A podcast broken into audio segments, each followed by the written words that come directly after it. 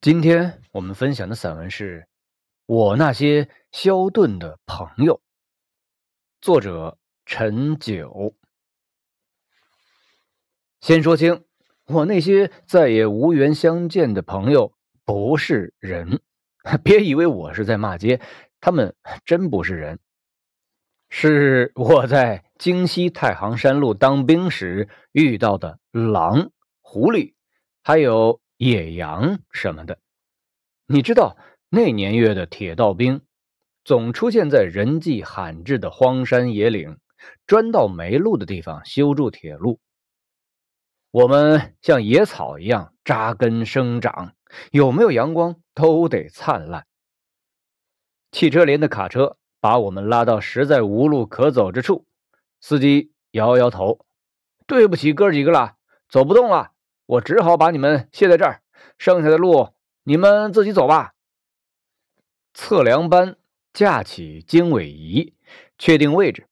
连长带领全连战士扛着帐篷、行李和干粮，由一班长杨洪顺开路，头也不回地向指定地点攀登。越爬天越大，地越小，山下的巨马河晶莹柔软。湛蓝湛蓝的闪耀，头顶苍鹰盘旋，四周偶尔发出嗖嗖的响动，那是小动物们匆忙躲避的身影。此刻虽说我们是人类，可离人类社会十分遥远，好像没什么关系，反倒觉得跟大自然息息相依。我们生存的全部希望都寄托在。周边的自然环境里，换句话说，此时与其强调我们是人，不如说是动物的一部分更现实。动物以动为家，我们以帐篷为家，差不多。动物用枯草御寒，我们用枯草打褥子也会御寒。动物饮食山水，我们也是。动物不上厕所。我们也不上撒野尿。小说《钢铁是怎样炼成的》主人公保尔在风雪施工中还能巧遇老情人东尼。苍天呐，此时此刻什么东尼啊？任何沾女字边的都没有，竟是犬字边的。即便如此，我们是群有理想和荣誉感的强健生命体。我们比动物还顽强，能在任何环境下生存，用汗水和生命凝成脚下的铁路桥梁，让远在天边的人类社会更美好。尽管我们认为离动物更近，但动物界好像未必认同。通过一段时间的观察互动，我发现他们对我们的心情是复杂的，忧心忡忡的。这样说你会发笑，观察就观察呗，还互动？人和野兽怎么互动啊？嗨，这你就不懂了。十六七岁叫春的年纪，我们内心敏感充盈，情感多的宁可滥用，也不能不用。看什么都好奇。天角飘来一片云，要看半天。阳光为何给它镶上金边啊？山间发现几株野芍药，也看半天。原来不该像城市里的那么半死不活，竟有风烛之韵。浮云游子意，落日故人情。世间一切在心里都是活的，有温度、有含义的，更别说同为食色性也的动物了。让我最先遇到的是狼。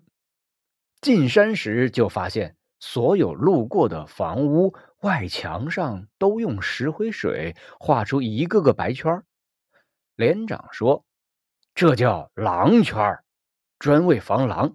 狼一看到就不敢进村了。”当时我就纳闷了：狼为何怕白圈真有狼吗？在山上扎营的头天夜里，我们就听到狼叫。悠悠的，远听很像排箫，低音不散，高音不脆，属中音类。同班战友汪兆凡，我总叫他汪造反，来自湖北大别山路的英山县。他说这是只母狼，正在找公的呢。他还说狼很灵活，鄂北方言“灵活”是聪明的意思。他先用两只前爪从背后搭上人的双肩，待你一回头，猛地咬住你的脖子，置你于死地。他有个叔伯哥哥，胆大心细，有回赶夜路遇上狼，狼搭他的肩膀，他不回头，跟狼边走边聊，聊了一整夜。天一亮，狼自然就跑了。这故事颇像《聊斋》，不仅不叫人害怕，反而觉得狼有血有肉，愣聊了一夜。他都跟你哥聊啥了？没让你哥给他介绍个对象？不过话说回来，今后无论阿猫阿狗从背后搭我肩膀，我绝不回头，先聊两句再说。我遇到的两只狼，或许是夫妻。那天。大伙儿都上了工地，我因为左臂骨折，独自在帐篷里休息。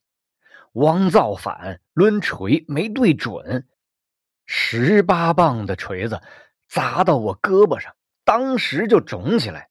我痛得破口大骂：“汪造反，你王八蛋呐！造反造到我老子头上了，赶明儿让狼吃了你！狼打你肩膀，你必须回头，听见没？”听见了。汪造反边哭边打，听见啥了？狼要我打我肩膀，呃，我一定回头，不回我是舅舅养的。就为这，班长命令我在家休息。虽说有伤，可帐篷里我待不住，一人到山坡上溜达。走着走着，一抬头，发现水源处站着只大狗。距我四五十米远，我第一反应，谁家的狗跑这儿来了？马上发现不对，因为我们营地离最近的西庄也要二十里，家狗怎么会跑这么远呢？再看看，他眼神更不像啊，那是一种异常冷峻的杀气，让我产生最原始的生物恐惧感。我胯下冰凉，四肢发软，顿时傻了。我本能的往后退，想退回帐篷，那里有我的自动步枪和九发子弹。可刚一挪，那只狼也向帐篷方向移动。我看得出来，他想朝后路逼我上山。再看山上，不得了啊！另一只狼站在山头，为伙伴把风。表情随和自然，根本不看我。我惊恐之下又破口大骂：“汪造反，你个王八蛋！你不是说狼从后面来吗？他怎么从前面上了？”我抄起地上一段钢筋，对狼做凶狠状。他肯定看出我的愤怒似有犹疑，就趁这一瞬，我哗的一下跑进帐篷去。抄起枪冲出来，狼没了，两只都没了，像从未出现过一样。汪造反，王八蛋！我狂叫着。打那以后，再也没见过狼。不久，我们就开山放炮，轰轰的爆炸声把山都给吓趴下了。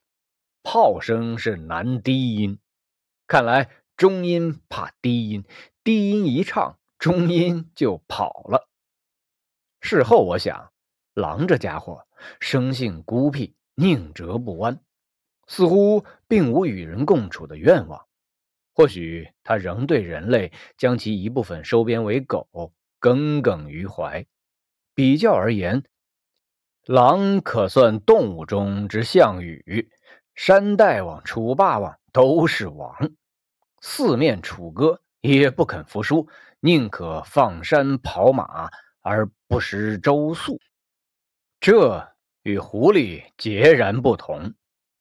儿童读物总把狐狸和狼归为同类，其实并非一路。狐狸身材比狼娇小，但这不是最重要的。重要的是，狐狸眼里看不到狼的目光中具有的血统霸气和英雄末路的苍凉悲情。狐狸更世俗，从不直接与人冲突，只干些技术含量较高的偷鸡摸狗的勾当。第一次遭遇狐狸，是在炊事班后门站岗。最近库房的咸带鱼和腌肉常有丢失，开始以为是啥人偷的，就装上照明加了岗。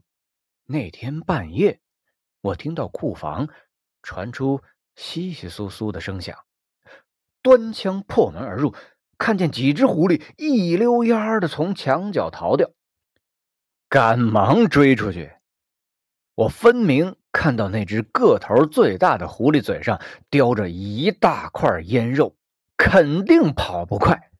万万没想到，明晃晃的灯光下，那只狐狸望着我，把腌肉搂在胸前，缩成一团儿，往山下一滚，它就不见了。我呆住了，眼前映出狐狸的眼神，纯职业式的。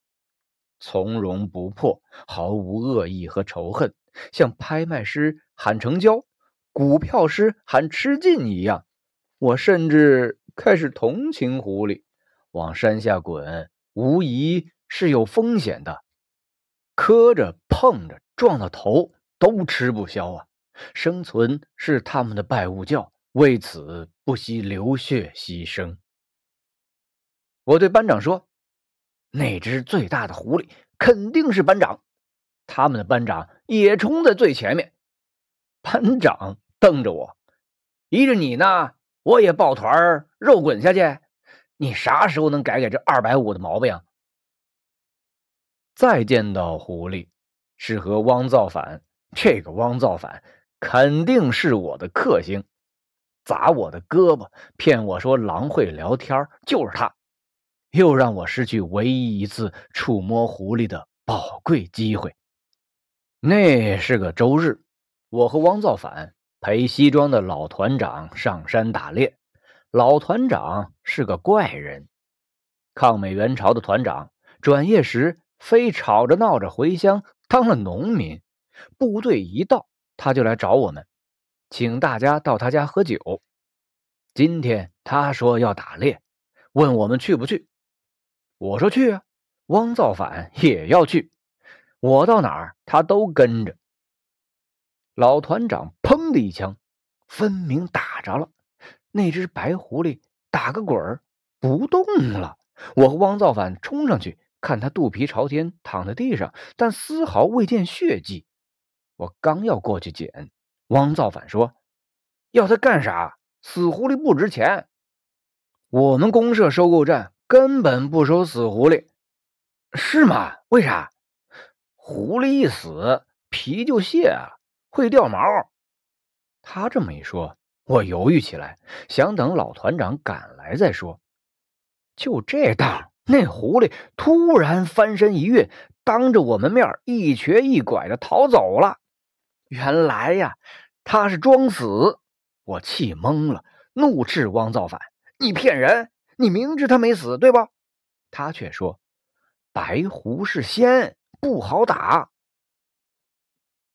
很多年后的一天，那时铁道兵已被解散了。汪造反突然找到我，眼泪刷刷的流个不停。我说：“你咋了？有啥麻烦？找白狐大仙呢？你救过他的命，他肯定帮你。”他说：“他和儿子来北京当民工，干了一年拿不到工钱。老板非说没上岗证，没法出账。可是没上岗证，为啥不早说呢？还让咱干这么久？”几天后，我塞给他五千块钱，骗他说是替他讨回的欠薪。终于。也给我骗了他一把，报了当年的一箭之仇。除了狼和狐狸，令我难忘的还有野羊。野羊和家羊啥区别？野的比家的毛短一些，野羊颜色统一，黄中带黑都一样，而家羊什么颜色都有。前者像特种部队，来去无踪；后者是杂牌军，乌合之众，毫无战斗力。狼一次最多捕杀一只野羊，而狼一次能咬死成群的家羊。亡羊补牢是说的家羊，家羊自慰靠牢，野羊没牢，自慰平心。那天施工休息时，我和几个老兵在树下抽卷烟。整月下不了一趟山，香烟太贵，也不好放，根本不够抽的。我们都买老乡的旱烟，一块钱一斤，两捆旱烟。加点人丹末，就管三五个月。刚点上第一口烟，感觉最好。就听汪造反喊我：“小陈儿，快看山头的野羊！”我顺着他的手指一瞧，只见一只羊，脚很长，像背头似的卷向身后，一动不动伫立在岩石上。它距我们百米多远。因背景是蓝天，身影清晰突现，我觉得像座雕像。活的还是死的？当然活的。王造反抢白道：“野羊就这样，能在高处站半天不动。你们大别山的野羊怎么能跟我们太行山比呀？大别山咋了？刘邓大军挺进大别山，指挥部。”就设在我们村我爹得得得得，说的是羊，怎么你爹都出来了？我边抽烟边注视那只羊，正如汪造反所说，纹丝儿不动，分不清是他属于脚下的岩石，还是岩石属于他。我好奇起来，的确，这不像家羊，家羊哪有这么深沉呢？早忙着吃草去了。可他一动不动，琢磨啥呢？我尽量让自己做沉思状，一动不动，看心里到底想些什么。眼前浮现的全是过去的事儿，包括上个月在西庄小卖铺遇到的长辫子售货员。他问：“你是北京的？”“哎，是。”“北京多好啊！你们这儿才好。”我们在这儿战天斗地，还没说完，他打断我：“您还买别的吗？”接着把我晾在一边，招呼其他顾客去了。这只羊也在回想吗？宁静越深，往事越重。他有多少值得回忆的，坠的脚步都迈不开。羊太孤独，心事太重了。若非那场暴雨。冲垮我们下山的唯一通道，一班长杨洪顺恐怕也不会动打烊的念头。山里下雨与山外不同，来得急，去得快。北方的山土少石多，根本兜不住水，暴雨瞬时聚拢，冲下来就是洪水猛兽。那条路本来就是临时建筑。一下被山洪冲成好几截儿，所有供给全都断了。没有柴油，发动机停了，我们可以人工凿啊，但吃的接不上茬了。后来一餐只发三个土豆，丝毫没有荤腥，人软的连锤头都举不动，那还不骂娘啊？前边说的那两只狼，幸好。没此时闯进来，否则说不准谁吃谁呢。我们当时体会很深，土豆只能维系生命，但爆发力必须靠吃肉。素食者可以祈求世界和平，很难指望他们翻山越岭、穿江过河。杨洪顺发狠，不打只羊回来，我这个班长就算面捏的。偏巧。这天下工时，又见那只野羊，大背头，一动不动站立原处。杨班长立即卧姿装子弹，箭在弦上，不得不发，把汪造反急的呀！那只羊是种，打羊不打领头的，这是规矩。这小子也真是给逼急了。杨洪顺的枪没响，他倒先开了一枪，砰！羊吓跑了。可汪造反却因为擅自开枪受个处分。他事后对我说：“处分就处分呗，规矩不能破。”在太行山几年，到的时候是寂静的深山，离开时已是桥梁飞架，铁路穿过一座座隧道。把群山像项链一样串起来。我们遇到的动物何止有狼、狐狸和野羊，很多很多呀！野鸡、野兔、黄鼠狼和刺猬，还有拒马河的一种白鱼，形状颇像目前流行的观赏鱼——银龙。它们产卵时会围着桥墩转，上上下下灵光闪烁，明亮。灿烂。去年我就地重游，巧遇当年为我们送粮的民工李和来。那次洪水断粮，正是他赶着驴车最先将补给运抵营地。他说：“马不行，有路用马，没路就得使驴。”见面后，我问：“还有狼吗？”啥狼呀？多少年没见了。狐狸呢？往远了走，平玉白涧那边，听说还遇得着。那野羊呢？